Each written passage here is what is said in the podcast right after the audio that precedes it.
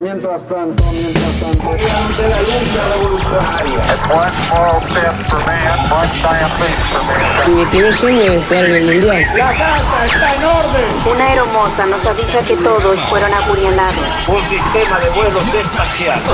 Y todo, todo, todo mientras tanto. Mientras tanto, mientras tanto, mientras tanto.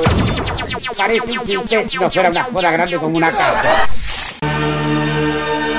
Comienzan los 80s, década que sintetiza el porvenir y entre los inventos y los avances tecnológicos aparece una serie real y científica que de manera clara entrometió al mundo televisivo en la exploración espacial, Cosmos.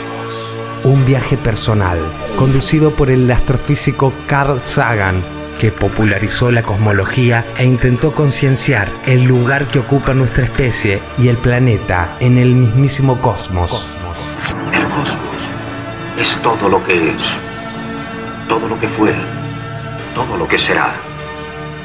Contemplar el cosmos nos emociona. Hay un temblor en nuestros miembros. La voz se nos quiebra. Hay una vaga sensación, como un recuerdo lejano de desplome desde una gran altura. Sabemos que nos acercamos al más grandioso de los misterios. La miniserie de 13 capítulos constituyó un acercamiento natural hacia lo desconocido y su aparición en la TV cuadriplicó el porcentaje de matrículas a las carreras de astronomía y física. Sagan acompañó la serie con un libro homónimo como complemento. Los diferentes capítulos, en su mayoría, fueron musicalizados con obras del compositor Vangelis. Vamos a iniciar un viaje por el cosmos. cosmos.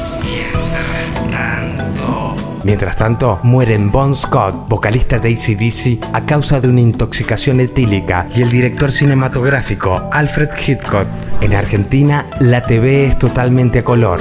Nace el astro del fútbol brasileño, Ronaldinho, y aparecen las chicas Almodóvar. La ironía, el humor y los desfachatados ocurren en el cine, con Lucy, Pepi, Bomb y otras chicas del montón, del cineasta Pedro Almodóvar, en pleno destape español. Es 1980.